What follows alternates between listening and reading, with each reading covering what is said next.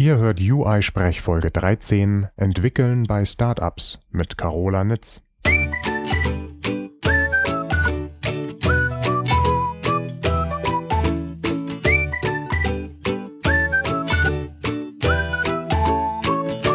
Ihr hört eine weitere Folge von UI-Sprech, dem deutschsprachigen Podcast rund um die iOS-Entwicklung. Mein Name ist Heiko Behrens und dieses Mal spreche ich mit Carola Nitz über ihre Erfahrungen als iOS-Entwicklerin in verschiedenen Startups. Bei vielen von uns genießt dieser Begriff spätestens nach dem finanziellen Erfolg der iOS-App Instagram eine recht hohe Aufmerksamkeit. Konferenzen haben spezielle Startup-Tracks, es ranken sich viele Blogs und Bücher um das Thema Wie gründe ich ein Technologieunternehmen?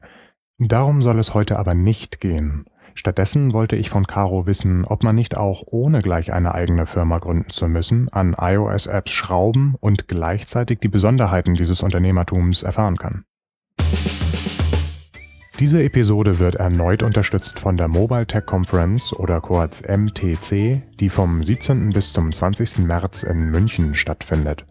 Die MTC beginnt für uns iOS-Entwickler am Montag mit einem ganztägigen Workshop – am Dienstag und Mittwoch gibt es dann reichlich Futter zu Themen wie iBeacons und neuen Frameworks, Codeoptimierung und viel zum Thema Professionalisierung in den täglichen Abläufen. Genau dort reihe ich mich auch mit einem meiner beiden Vorträge ein.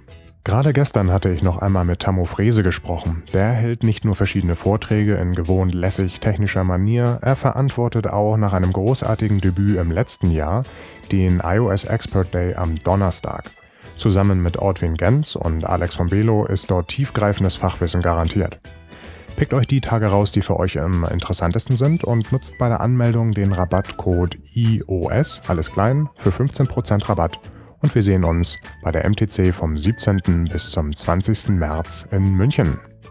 Dieser Abschnitt war gesponsert. In den Shownotes zu dieser Folge unter uisprech.de findet ihr mehr Infos zum Sponsor und könnt auch noch einmal den Rabattcode nachlesen. Und jetzt zum Interview. Und ich sitze dieses Mal bei Staffel oben auf dem, noch nicht, nicht auf der Dachterrasse, sondern irgendwie im, wie sagt ihr dazu, dem Dachboden? Konferenzraum. Konferenzraum, ja. Mhm. Ähm, schön mit Couchen, Kissen, Kicker, dem obligatorischen. Und bei mir ist die Carola Nitz. Und ja, Carola, die habe ich eigentlich schon ganz, ganz früh ans Mikrofon haben wollen. Unter den ersten drei Folgen war mein ursprünglicher Plan. Und immer, wenn ich irgendwie mit ihr reden wollte, dann hieß es, ah nee, da bin ich in San Francisco, nee, da bin ich in Mountain View, ah, da bin ich auf dem Hackathon in Berlin. Und das deutet schon so ein bisschen an, die Carola, die reist relativ viel rum. Und Carola, bevor wir jetzt irgendwie zu diesem Thema irgendwie wirklich was sagen, sag doch mal was zu dir. Also, wo, was machst du zurzeit und was machst du vor allem mit iOS? Ja, also ich bin iOS-Entwicklerin hier bei Staffel. Das ist ein Startup hier in Hamburg und wir machen eine Flohmarkt-App und ähm, ja, hier bin ich halt schon seit einem Jahr. Mhm. Und wenn du jetzt sagst, du bist iOS-Entwickler, was, wie sieht da so dein Tag aus? Was machst du da? Naja, ich programmiere halt unsere App. Ich unterhalte mich mit unserem Konzeptor und ähm, frage, was jetzt demnächst ansteht. Ich unterhalte mich mit unserem Designer, ähm, frage ihn nach neuen Assets oder wir unterhalten uns halt über verschiedene Abläufe, die halt eingebaut werden müssen. Also das Typische, was, glaube ich, auch jeder andere Entwickler auch macht. Und ihr macht eine einzige App und dann Ja, genau. Wir haben nur, nur im Grunde die mobile App, also sowohl auf iOS als auch auf Android. Erzähl nochmal, falls man das noch nicht kennt, Staffel Flohmarkt-App. Das heißt, man geht auf den Flohmarkt mit seinem Handy oder wie sieht das aus? Nee, nee, das ist im Grunde ähnlich wie eBay Kleinanzeigen. Also sprich, man macht ein Foto von dem Gegenstand, den man verkaufen möchte, gibt einen Titel ein, eine Beschreibung und einen Preis, den man dafür haben möchte. Und dann kann das jeder im Grunde finden, der halt auch diese App hat. Es wird sortiert nach ähm, Entfernung und dann verhandelt man halt mit den Nutzern und ähm, ja, versucht sich dann auf irgendeinen Preis zu einigen und das dann halt zu kaufen. Und das funktioniert deutschlandweit oder international oder wie ist das? Ähm, also momentan haben wir halt hauptsächlich Nutzer aus Deutschland und halt auch ein paar aus Österreich, aber wir versuchen natürlich dann auch weitläufig mehr Nutzer zu kriegen aus anderen Ländern. Mhm. Wenn man jetzt so sagt, iOS, das ist ja, ihr seid ja vor kurzem als Universal App auch rausgekommen, also für iPhone, iPad. Äh, wie viele Leute arbeiten da so dran? Also in der gesamten Firma, ich, ich verliere manchmal ein bisschen den Überblick, weil wir halt auch viele Teilzeitkräfte haben und ähm, die dann auch mal irgendwie in Lissabon sind zur Lisbon Challenge oder momentan haben wir eine in Australien, aber 14 bis 16, je nachdem. Okay, ja. und, und an iOS, also das, wo du an auch dran Ähm, mitarbeitest? da sind wir zwei. Also Okay. ich bin ähm, Vollzeitkraft und dann haben wir noch Tammo als Freelancer da, der ist drei von fünf Tagen immer da. mhm. Und dann die ganzen anderen Beteiligten, die du erwähnt hattest, Designer, Mhm. Konzeptor, solche Sachen. Ja, unter Android läuft das auch. Ähm, da haben wir halt einen Entwickler, der das hauptsächlich macht und wir haben noch zwei, die im Backend halt sind und wenn wir da mal ein bisschen mehr auf Android entwickeln müssen, dann springen die halt auch mit ein. Wie kommt das, ähm, dass ich dich so schlecht erreichen konnte? Wie kommt das, dass du, bist du jetzt beruflich immer unterwegs und fährst dann ins Valley oder wie läuft das?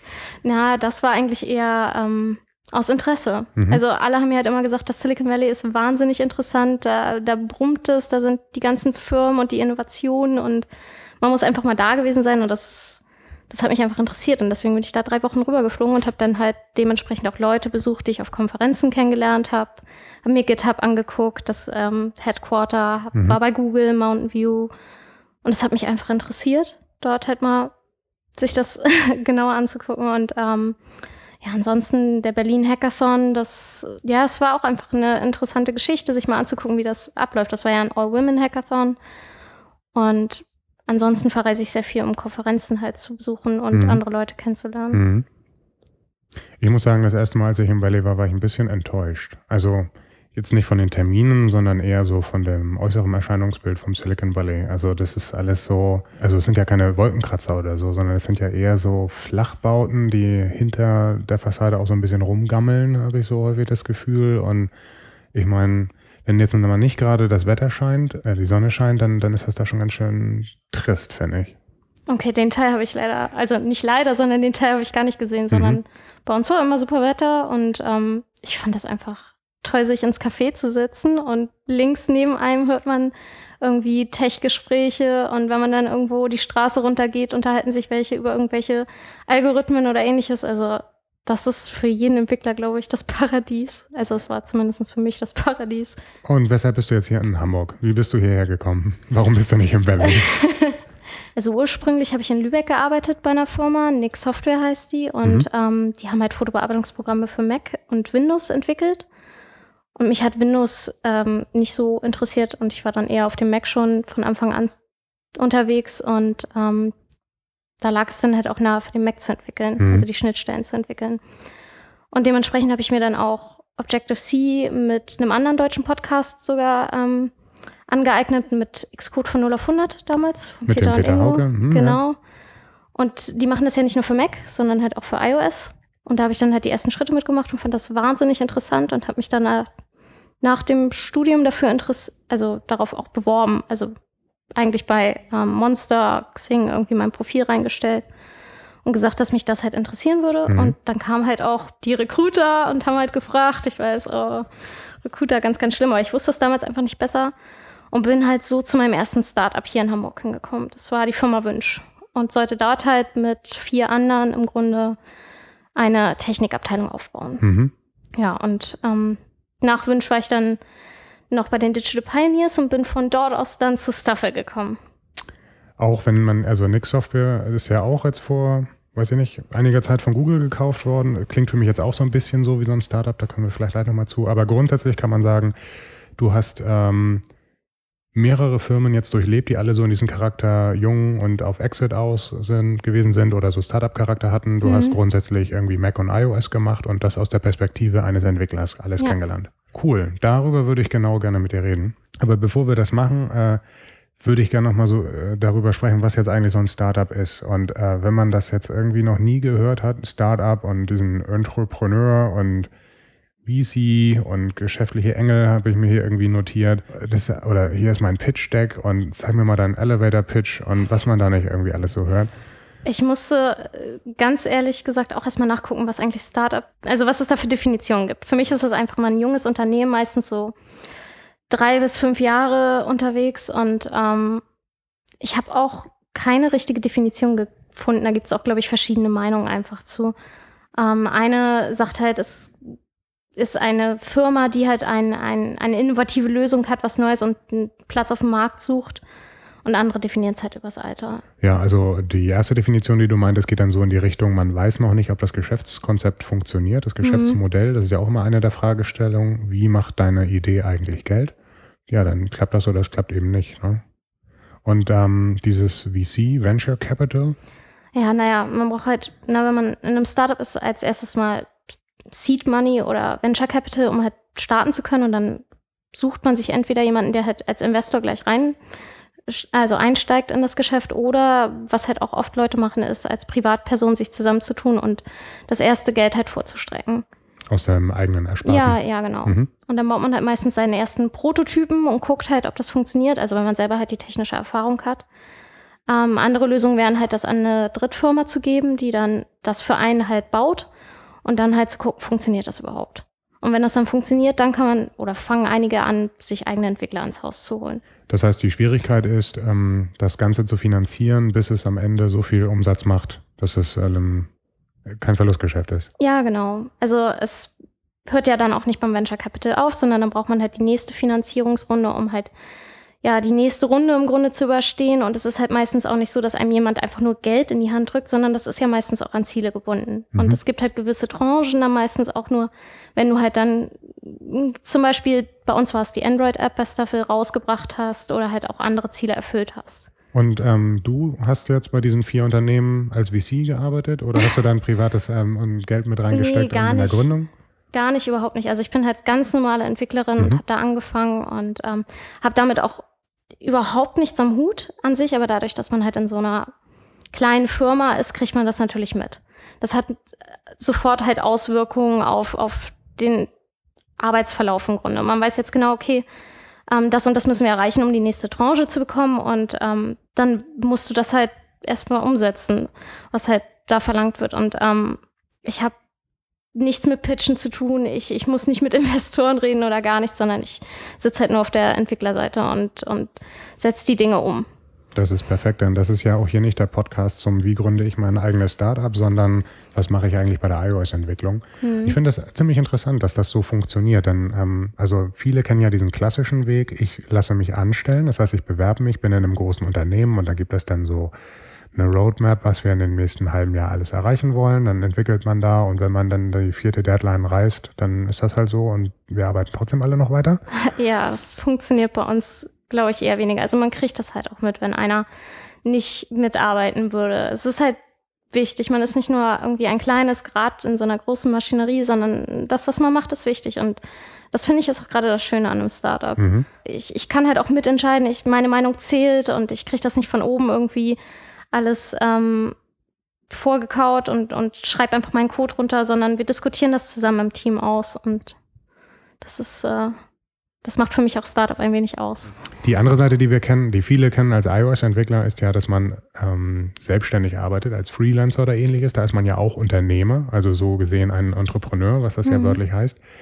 Ist man da selbst auch ein Startup oder würdest du sagen, ein Startup ist man erst, wenn? Naja, im Grunde versuchst du ja nicht irgendwie was zu verkaufen in dem Augenblick, außer dich selber und deine Arbeitskraft. Ne? Mhm. Ne? Und für mich macht ein Startup eigentlich schon aus, dass sie eine gewisse Idee haben oder irgendein bestimmtes Geschäftsmodell halt vorantreiben wollen und, und ihren Platz finden wollen. Und von daher ist für mich ein Freelancer, der halt in anderen Firmen arbeitet, nicht direkt ein Startup. Außer er gründet halt seine eigene Firma und macht sein eigenes Produkt. Also ja, ich versuche mich diesem, diesem Begriff Startup irgendwie von verschiedenen Richtungen jetzt mal mhm. zu nähern. Also das war jetzt so der Versuch, ähm, was steht eigentlich irgendwo geschrieben zu, was glauben wir, was es ist. Ähm, vielleicht kannst du noch mal Beispiele nennen für so ein Startup. Ah, naja, also aus Hamburg ist, glaube ich, relativ bekannt MyTaxi. Die ja. gibt es ja, glaube ich, auch erst, ich weiß gar nicht, zwei, drei Jahre. Oder nee, seit 2010. Ja ich hatte früher immer das Gefühl, die kommen aus Berlin, aber die sitzen ja tatsächlich ähm, mhm. direkt unten am Hafen. Ähm, ansonsten IAM und Soundcloud sind für mich noch zwei ähm, größere Startups, die man, glaube ich, kennt. Du kenne ich noch aus, aus dem Bonner Raum.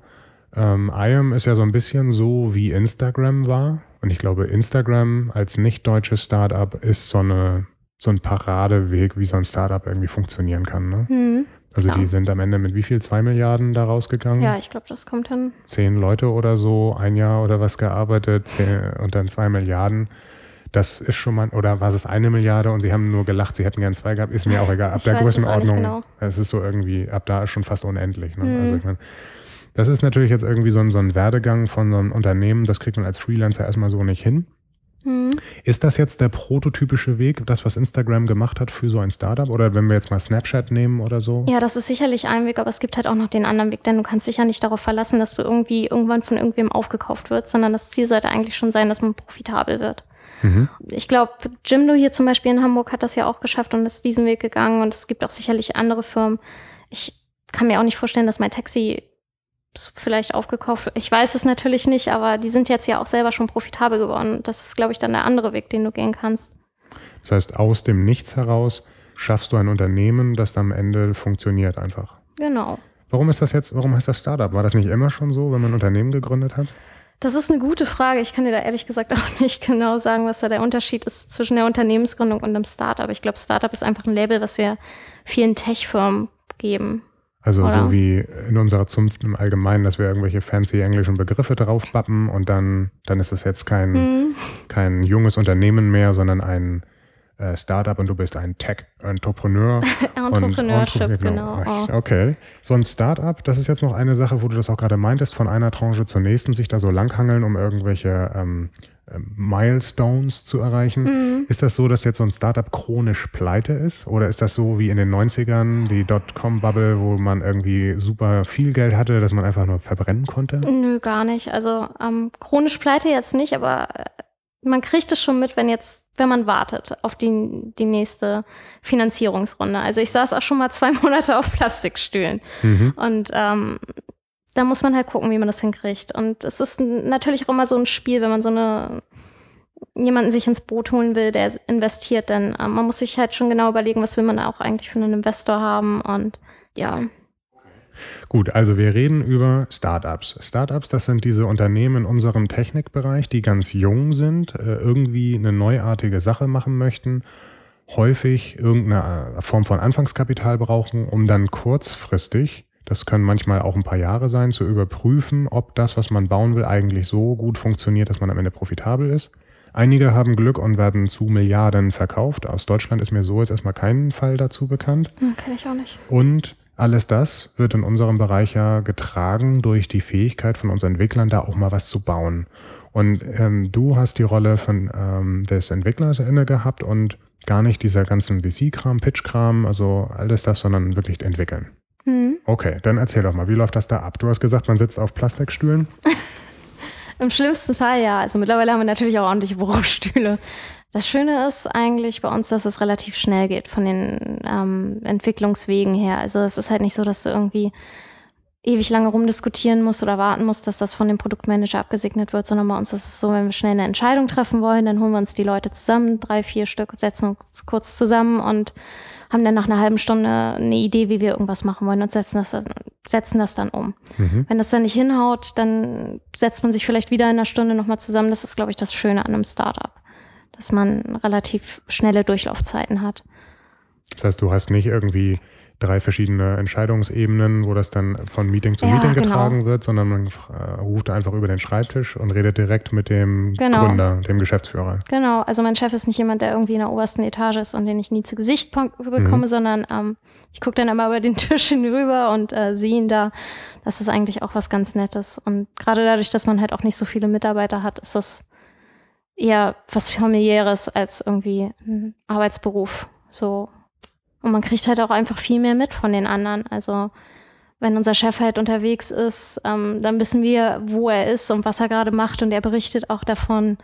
Und äh, man hilft sich auch gegenseitig. Also man entwickelt nicht nur, sondern wir sitzen halt auch da und machen unsere AB-Tests halt mit mit den Nutzern, mhm. um halt mitzukriegen, wie, wie geht der Nutzer eigentlich mit unserer App um und Kannst du das nochmal kurz erklären? AB-Tests für die, die das nicht kennen? Ach so, ähm, wir bauen Prototypen und laden uns halt Leute ein zur Staffelwaffe. Die kriegen von uns eine Waffe und äh, probieren bei uns ähm, neue Prototypen halt aus. Und ähm, wir gehen das dann mit denen durch und fragen sie halt so, was denkst du jetzt gerade, was würdest du machen, um halt festzustellen, ob sie mit dem, was wir uns da eigentlich überlegt haben, ähm, klarkommen und wo halt noch so Stellen sind, wo es ein bisschen hakt. Und ähm, entweder überarbeiten wir dann den Prototypen oder stellen dann fest, okay, das funktioniert alles so und das machen wir jetzt so. Und das machen wir halt auch selber. Da gibt's jetzt nicht irgendwie eine Abteilung, die das irgendwie macht, sondern mhm. das machen wir. Und das macht ihr nicht nach Plan, sondern so, jetzt gehen wir mal auf die Straße und machen das? Ähm, nee, wir gehen also nicht auf die Straße, wir machen das halt hier vor Ort okay. und wir überlegen uns halt auch jedes, also wir versuchen es jedes Mal, wenn wir ein neues Feature einbauen, dass wir das halt vorher testen und dadurch halt möglichst schon viele Fehlerquellen ausschalten können. Okay. Und dann, also momentan ist es halt oft so, dass wir irgendwie jemanden, den wir durch eine eigene Verhandlung mit unserer App halt kennengelernt haben, dazu einladen oder Bekannte, die sich dafür irgendwie bereit erklären, halt hierher holen. Eine Sache, die ich noch von vielen, gerade deutschen Startups gehört habe, ist, äh, dass sie Metrik getrieben sind. Also das geht dann so weit wie, ein Feature wird nur dann implementiert, wenn man vorher weiß, wie man seinen Erfolg messen kann. Mhm. In Form von, jetzt haben mehr Leute gekauft oder mehr Leute sich was angeguckt, weil wir den Button rot statt schwarz gemacht haben oder so. Okay. Macht ja, ihr sowas? Messen im Grunde meinst du? Ja. Ja, also wir haben natürlich Google Analytics Mhm. mit ähm, eingebaut und halt auch andere Tracking-Software, mit der wir halt gucken können, was da jetzt eigentlich der Nutzer genau macht. Das machen wir natürlich. Aber es ist jetzt nicht so, dass ihr also erst überlegt, wie die Metrik dafür aussieht, bevor ihr überhaupt mit dem Feature anfangt. Nee, das eher weniger. Also manchmal schon, also gerade als wir Payment eingebaut haben, haben wir natürlich schon geguckt, ähm, wie die Nutzer bezahlen. Also wie viele machen das eigentlich über Bankeinzug und wie viele bezahlen dann doch über PayPal zum Beispiel.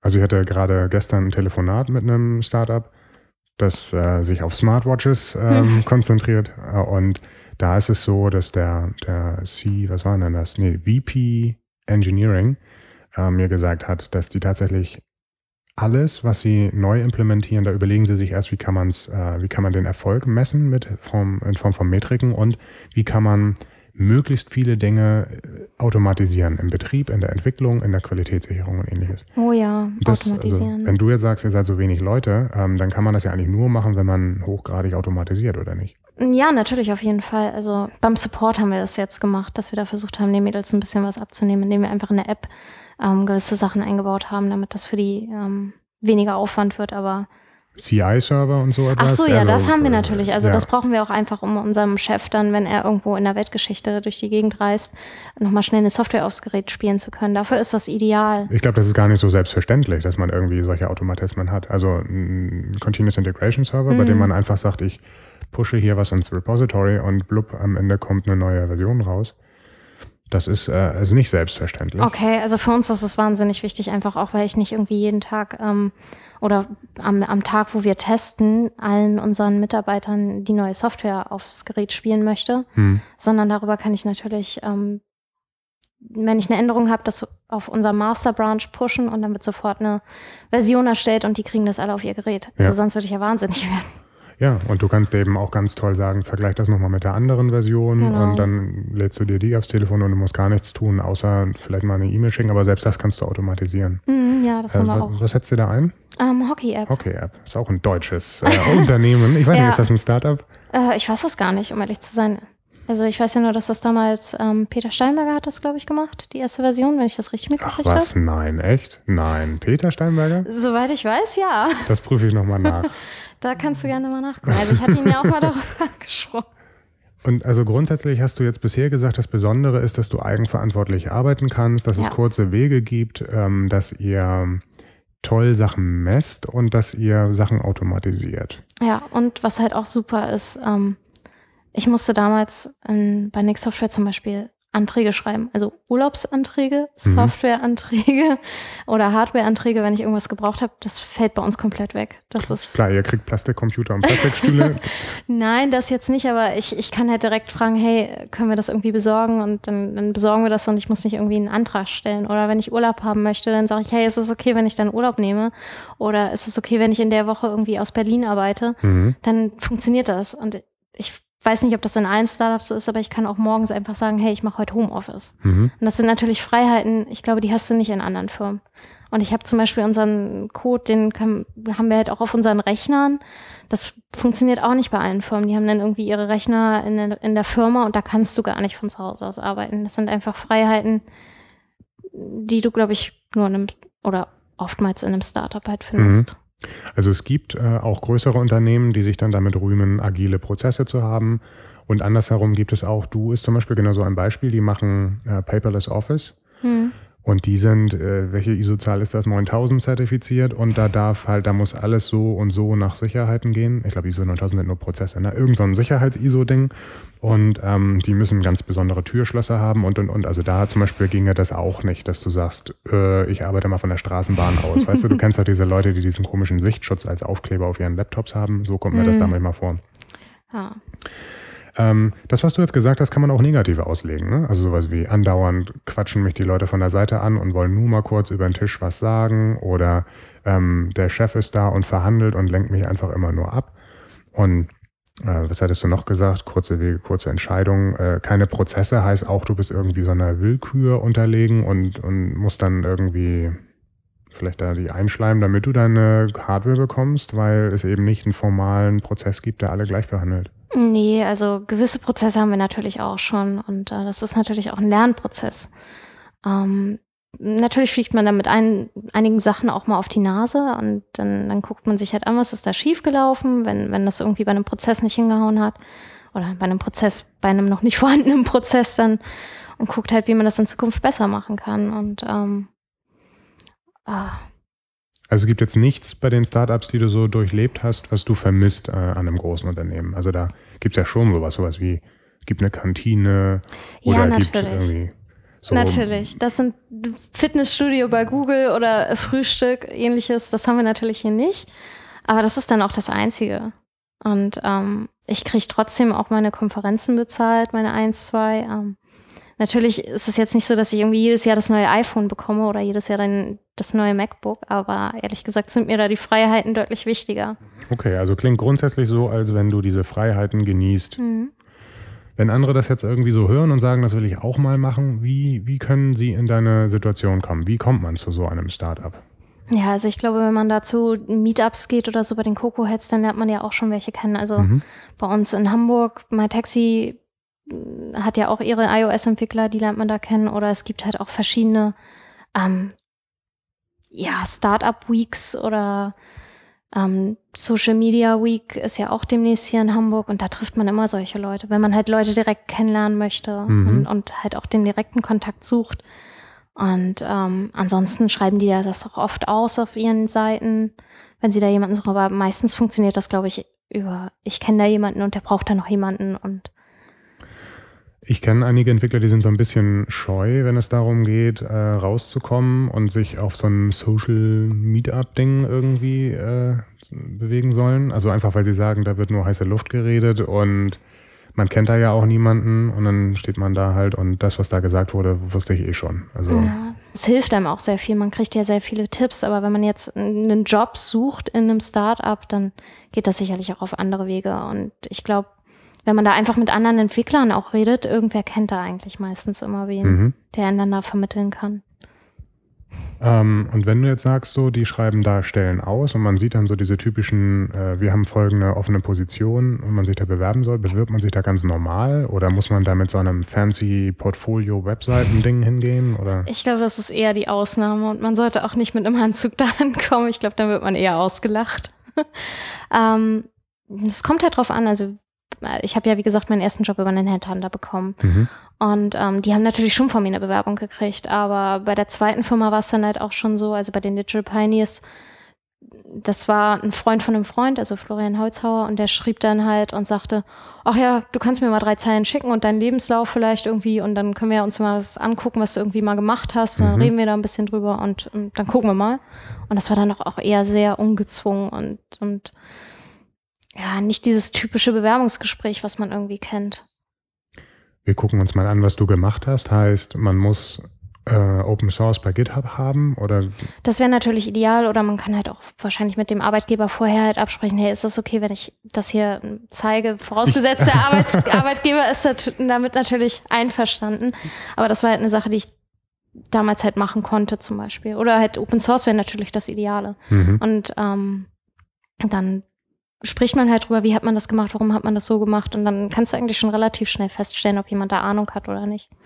Du bist jetzt bei VLC mit im Projekt drin. Ist das, ist das sowas? Also willst du dann deine, dein Portfolio schärfen oder ist das einfach so, dass es also planst du schon deine Außenwirkungen für das nächste Startup aufzubereiten oder ist das so, dass du sagst, äh, Startup leben und da gehört sowas irgendwie dazu? Oder? Das ist davon eigentlich komplett losgelöst. Okay. Da habe ich eigentlich nur angefangen mitzumachen, weil man da wahnsinnig viel lernt und das ist echt interessant und das ist natürlich auch etwas, was von vier Millionen Leuten halt runtergeladen worden mhm. ist und das ist natürlich auch eine Sache, die ich momentan bei Staffel noch nicht habe. Ich weiß jetzt nicht genau die Zahlen, aber so eine Reichweite hat man, glaube ich, nicht von vornherein in einem Startup. Mhm. Das ist einfach ein ganz anderes Maß und wahnsinnig interessant. Und es ist auch ein internationales Team.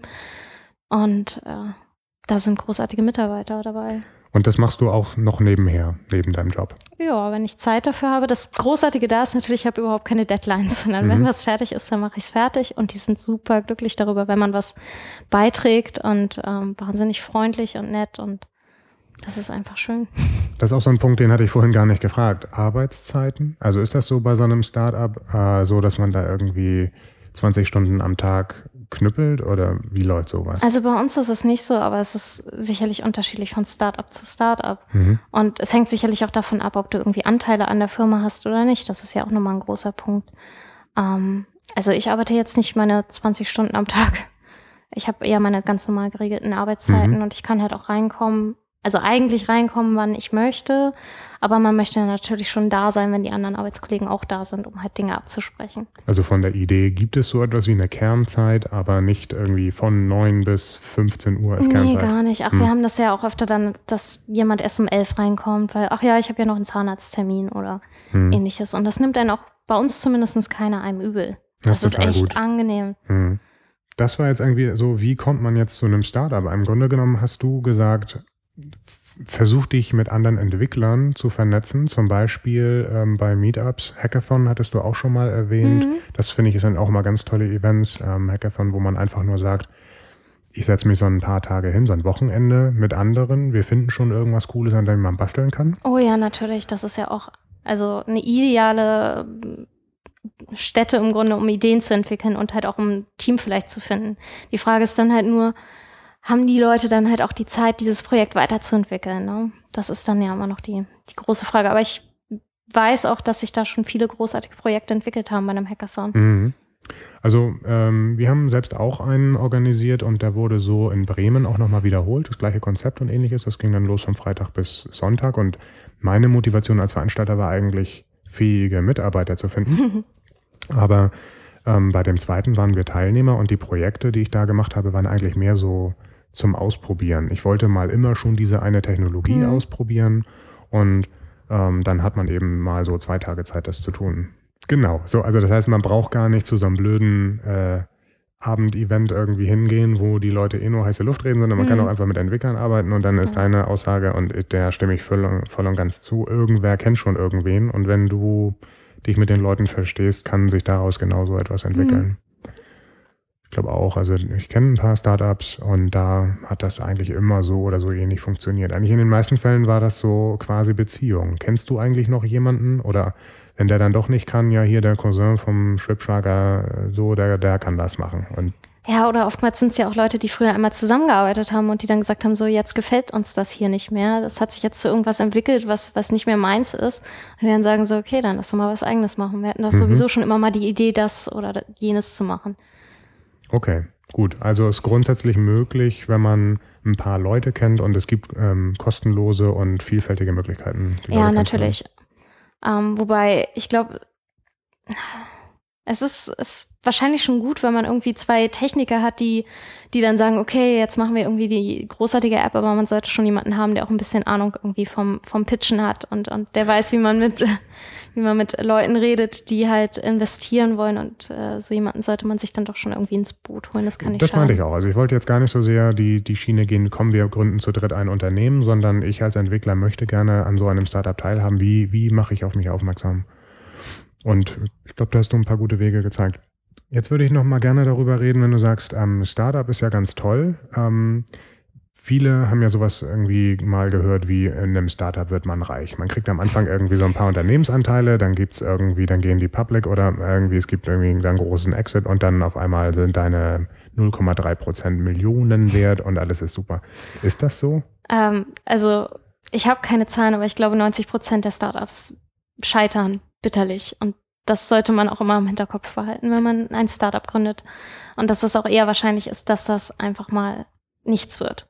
Ansonsten hätten wir ja wahnsinnig viele Firmen, die äh, einfach Millionen gemacht hätten. Und das haben wir halt nicht. Ja. Also das ist eigentlich eher der Normalfall, dass, dass das nicht von Anfang an funktioniert. Und es ist auch ein Lernprozess. Ähm, natürlich kann man das Glück haben, wenn man in ein, wenn man in einer erfolgreichen Firma ist und wenn man Anteile hat, das ist ja auch nicht immer der Fall, dass man da Geld machen kann. Also ähm, noch einmal, das heißt, es ist gar nicht so, dass jeder von diesen angenommen zehn Mitarbeitern am Anfang Prozente hat, sondern das kann auch ein ganz normaler Arbeitsvertrag sein. Ja, genau, das kann halt auch sein. Ähm, es kann auch sein, dass du ähm, Optionen irgendwie hast, dass du gewisse Anteile irgendwann kaufen kannst. Aber die ganzen Geschäftsmodelle kenne ich da jetzt auch nicht. Mhm. Also ich kenne halt einmal, dass, dass du Anteile haben kannst und dass du halt Optionen irgendwie auf Aktien hast oder so. Sollte man sich dann da irgendwie noch, also ich als Entwickler will jetzt in so ein Unternehmen rein, sollte ich mir dann Experten nochmal zur Seite holen, also jemand, der sich damit auskennt, wenn er den Arbeitsvertrag sieht, weil es ja nicht so ein Standard-Arbeitsvertrag ist? Ähm, eigentlich ist es schon meistens ein Standard-Arbeitsvertrag. Okay. Also, und diese Optionen-Sachen und wie viel Prozent und sowas? Also ich hatte bisher noch nicht das Vergnügen, muss ich ganz ehrlich sagen, dass ich äh, mir sowas angucken musste. Wenn es um sowas geht, würde ich da schon jemanden drauf gucken lassen. Denn es sind ja keine Tarifverträge, ne? Also nee, genau. Okay. Also ich glaube, gerade wenn das um, um Anteile geht, sollte man da schon gucken und hoffen, dass man sich da auch nicht irg irgendwas reineitert. Und jetzt hast du gesagt, 90 Prozent äh, der Unternehmen fahren gegen die Wand. Was heißt das für mich als, als Arbeitnehmer? Also die Kündigungsfristen sind ja in Deutschland so ein bisschen besser als in den USA, aber heißt das, dass ich irgendwie von einem Monat auf den nächsten auf der Straße sitze? Ah, das, also im schlimmsten Fall kann das passieren und das hatte ich bei meiner ersten Firma dann halt auch relativ schnell. Also die ist ja insolvent gegangen. Und ähm, das Gute ist, man ist natürlich auch abgesichert. Wenn eine Firma insolvent geht als Arbeitnehmer, kriegt man ja vom, vom Arbeitsamt dann halt auch die letzten drei Monate, mhm. falls man das Gehalt dann nicht gekriegt hat. Ähm, aber das kann natürlich passieren, klar. Aber ich glaube, da ist man als Entwickler Gott sei Dank in der glücklichen Lage, dass man auch relativ schnell was Neues findet. Und das ist auch eine Sache, die ich gelernt habe. Man findet innerhalb von zwei Wochen auch wieder als iOS-Entwickler einen neuen Job. Und gerade deswegen ist das auch eher eine geringere Hürde. Also ich äh, weiß von Leuten, dass sie in, äh, unglücklich in ihrem Unternehmen sind und dann überlegen, mal was auszuprobieren, nicht ihr eigenes Unternehmen gründen wollen, sondern vielleicht nur mal so reinschnuppern möchten. Da würdest du jedem raten, das zu tun. Also wenn man da nicht unbedingt darauf angewiesen ist, also wenn man jetzt nicht unbedingt eine Familie hat, die unbedingt immer 2000 Euro oder sowas im Monat braucht oder ein gesichertes Gehalt auf jeden Fall. Mhm. Wenn man jung ist, hat man nicht so viel zu verlieren. Über Gehälter kannst du grundsätzlich nicht sprechen, beziehungsweise ist ja auch nur ein Einzelfall bei euch, ne? Ja, also ich habe da ja auch nur meine eigenen Erfahrungen, aber natürlich ist es jetzt nicht so, dass man das gleiche verdient wie, wie bei einem größeren Unternehmen. Mhm. Aber dafür hat man halt auch die ganzen Freiheiten. Aber das ist, glaube ich, auch jedem klar. Ja, ich weiß noch gar nicht, ob das so klar ist. Also bisher, guck mal, ähm, es gibt große Unternehmen, die sagen, wir haben kleine Teams, in denen wir arbeiten, ihr seid eigenverantwortlich und naja, Unternehmensanteile gibt es bei uns auch nicht. Und du sagst, auf der anderen Seite gibt es Startups, die ähm, auch keine Anteile rausgeben, wo genau so ein kleines Team ist, weil halt die ganze Firma nur so ein kleines Team ist. Mhm. Und im Gegensatz zu der großen Firma ist auch noch die Reichweite beschränkt und man weiß nicht mehr, ob das funktioniert. Im Zweifelsfall sitze ich nächsten Monat auf der Straße. Warum sollte ich das überhaupt tun? Also es ist jetzt auch nicht so, dass man deutlich weniger verdient als irgendwer mhm. anders. Man verdient natürlich immer noch gut in einem Startup auf jeden Fall. Ähm, aber gerade auch bei so etwas dabei zu sein und mitzukriegen, wie etwas vom Start an im Grunde zu sowas Großem heranwächst, das ist doch, das ist ein großartiges Gefühl und wenn man dabei sein kann und sagen kann, hey, übrigens in dieser Firma habe ich mal gearbeitet, ich weiß noch ganz genau, wie das früher alles ablief und du glaubst mir gar nicht die Geschichten, die ich dir von damals erzählen kann. Das ist doch, das möchte man doch eigentlich. Das ist was sehr, sehr Schönes, Interessantes. Okay, also du kannst etwas ähm, bewegen und mitgestalten, mhm. ohne das Risiko zu haben, dass du ein Unternehmer bist und ja. dein ganzes Geld weg ist irgendwie am Ende. Ja. Willst du überhaupt noch in einem Nicht-Startup arbeiten irgendwann mal? Ah, ich habe mir das auch schon mal überlegt. Also natürlich reizt es manchmal schon. Also wenn man da jetzt bei den größeren Firmen mal durchgeht, wie gesagt, drüben in San Francisco, äh, dass sie da überhaupt an Sachen auffahren, das ist ja unglaublich. Ähm, aber eigentlich nicht. Eigentlich ist das schon viel schöner und familiärer und die Freiheiten genieße ich doch schon sehr. Das war jetzt alles immer so die Rolle, wir sind Entwickler angestellt. Würdest du den Schritt wagen, dein eigenes Startup zu gründen? Du hast jetzt ein paar hinter dir, hast gesehen, was funktioniert, was nicht funktioniert. Hm, wenn ich noch ein bisschen mehr Erfahrung gesammelt habe und dementsprechend dann auch vielleicht schon die eine oder andere Person kenne, warum nicht? Also ich muss mir natürlich bewusst sein, dass das alles vielleicht irgendwann in die Binsen geht und wenn ich damit leben kann, dass das vielleicht doch nichts wird, klar. Und jetzt mal allgemein gesprochen für uns iOS-Entwickler da draußen, man ist irgendwie Freelancer, man hat vielleicht ein bisschen Geld auf die Seite legen können für die ersten paar Monate, um an sowas zu arbeiten. Jetzt kenne ich auch noch zwei andere Entwickler. Sollte ich mein Startup gründen mit meiner coolen Idee? Ich habe das noch nie gemacht. Ich kann dir da natürlich auch nicht ganz genau sagen, wie da so der Unterschied aber, ist. Aber reizt es dich? Würde es dich reizen? Hast du das vor? Wenn sich die Chance irgendwo ergibt und ich die richtigen Mitarbeiter habe oder das richtige Team, das ist natürlich wahnsinnig wichtig, mit wem du da zusammenarbeitest. Mhm. Du kannst hier auch nicht jemanden aus dem Weg gehen. Ne? Ähm, ja, klar, warum nicht? Wenn, wenn es was Spannendes ist, sicher. Okay.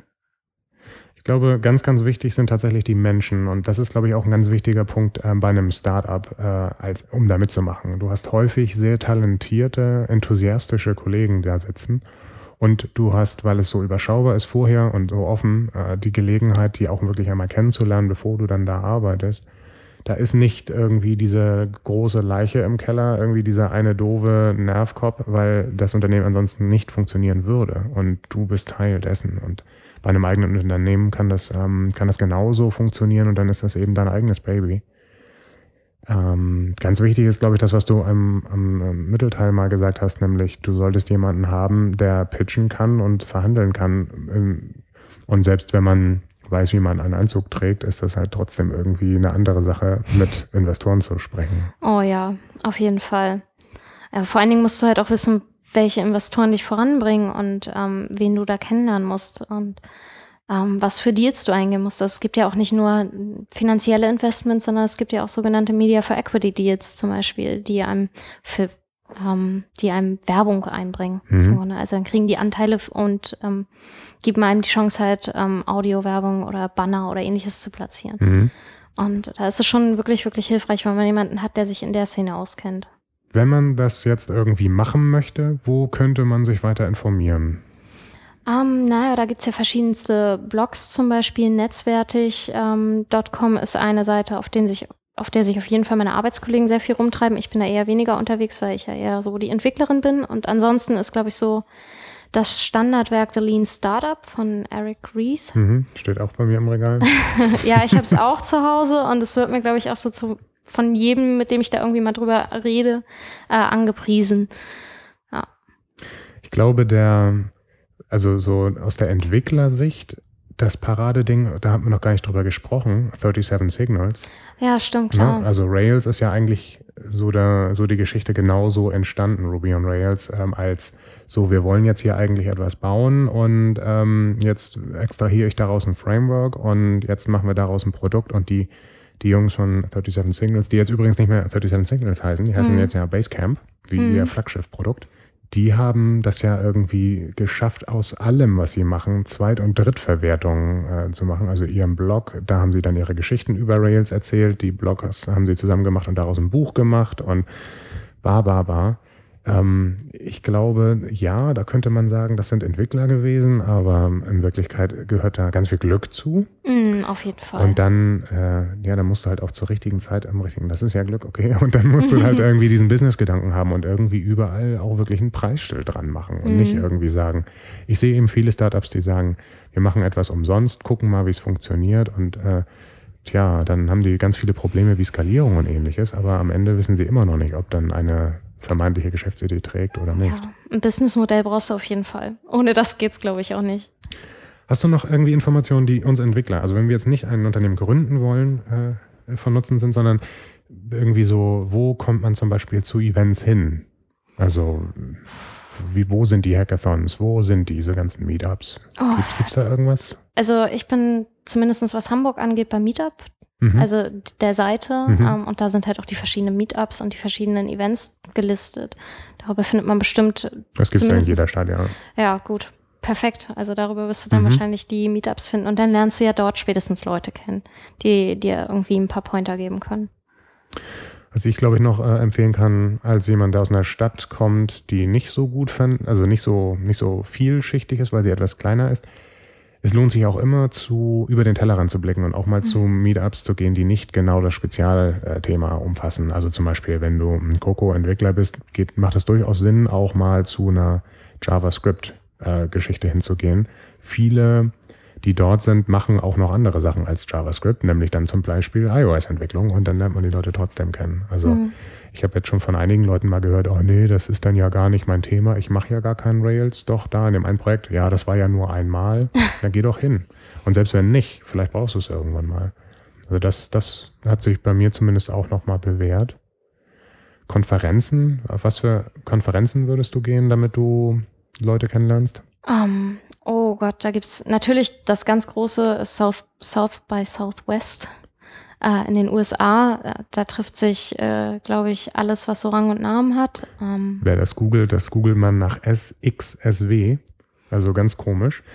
Okay, das heißt aber grundsätzlich gibt es irgendwie in jeder Stadt größere und kleinere Konferenzen und man sollte mhm. da irgendwie hingehen, um die äh, Leute kennenzulernen.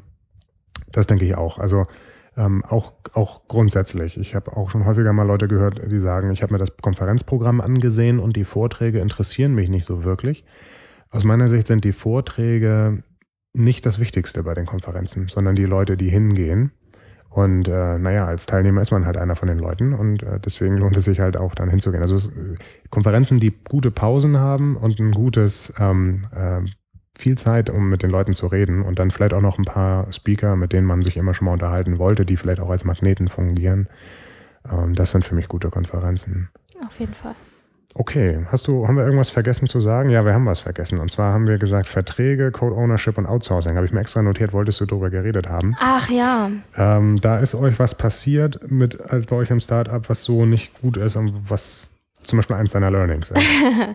ja, da man ja an dem ersten Schritt vielleicht oder da man ja in dem ersten Schritt meistens ähm, nicht selber das Ganze entwickelt, sondern erstmal den Prototypen von jemand anders machen lässt, sollte man vorher die Rechte am Code auf jeden Fall geklärt haben.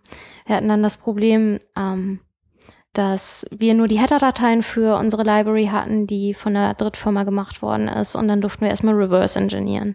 Das ist auf jeden Fall eine Sache, die ich vorher klären würde. Wie da die Rechte an dem Code sind. Mhm. Das ist auch eine interessante Sache. Also man kennt das, glaube ich, als Angestellter so, dass alle Rechte immer beim Arbeitgeber liegen. Ich glaube, man kann ganz allgemein sagen, in der Startup-Welt ist vieles, vieles möglich vertraglich. Mhm. Ähm, das kann man auch zu seinem Vorteil nutzen. Ja, also natürlich. zum Beispiel, wo du Peter Steinberger gesagt hast, der hat ja sein Unternehmen gegründet, weil er für jemanden entwickelt hat und danach die Rechte an dem Code behalten hat. also man kann das ja auch äh, genau andersrum sehen.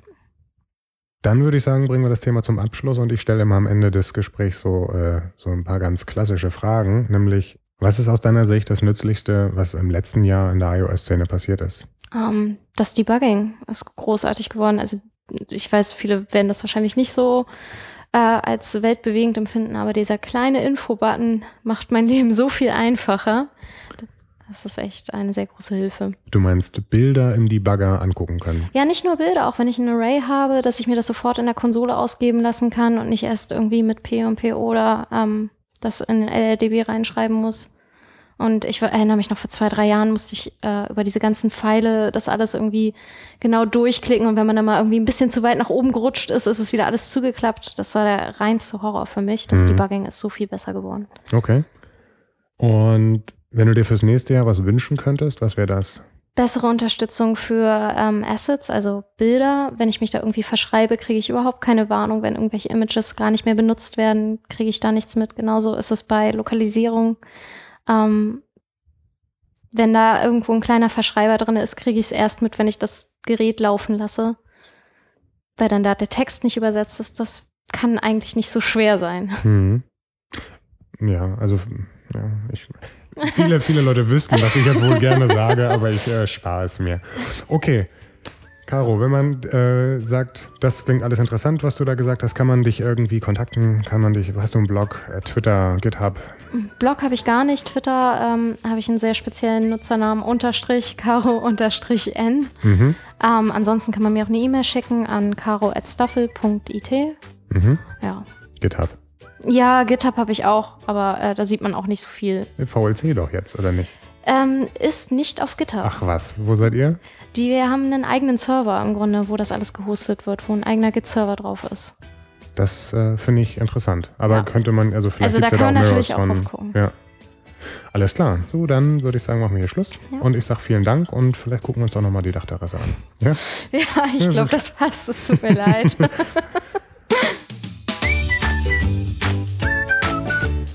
Die Shownotes mit Links und Anmerkungen für diese und alle anderen Folgen von UI Sprech findet ihr im Web unter uisprech.de. Dort sind auch nochmal alle Kontaktmöglichkeiten wie Twitter, App.net oder E-Mail aufgelistet, falls ihr etwas loswerden wollt, das nicht in die Kommentare der Folge passt. Wenn ihr mit eurer Firma als Sponsor für Stellenanzeigen, Buchempfehlungen oder sonstige Produkte rund um die iOS-Entwicklung in Erscheinung treten wollt, könnt ihr dort auch Kontakt mit mir aufnehmen. Dank eurer Spenden über den Flatter-Button, den ihr unter uisprech.de auf der rechten Seite und zu jeder Folge separat drücken könnt, kann ich inzwischen einen Großteil der Hostingkosten decken. Einige von euch koppeln Flatter mit dem Podcast-Player auf dem iPhone, sodass nach dem Hören automatisch gespendet wird. Das finde ich auch ziemlich cool. Danke dafür. Wenn euch der Podcast gefällt und ihr das Projekt unterstützen wollt, ohne Geld auszugeben, dann schreibt doch eine Bewertung bei iTunes oder empfehlt den Podcast auf Twitter und nennt dabei at UIsprech. So, das war's für diese Folge. Bis in zwei Wochen.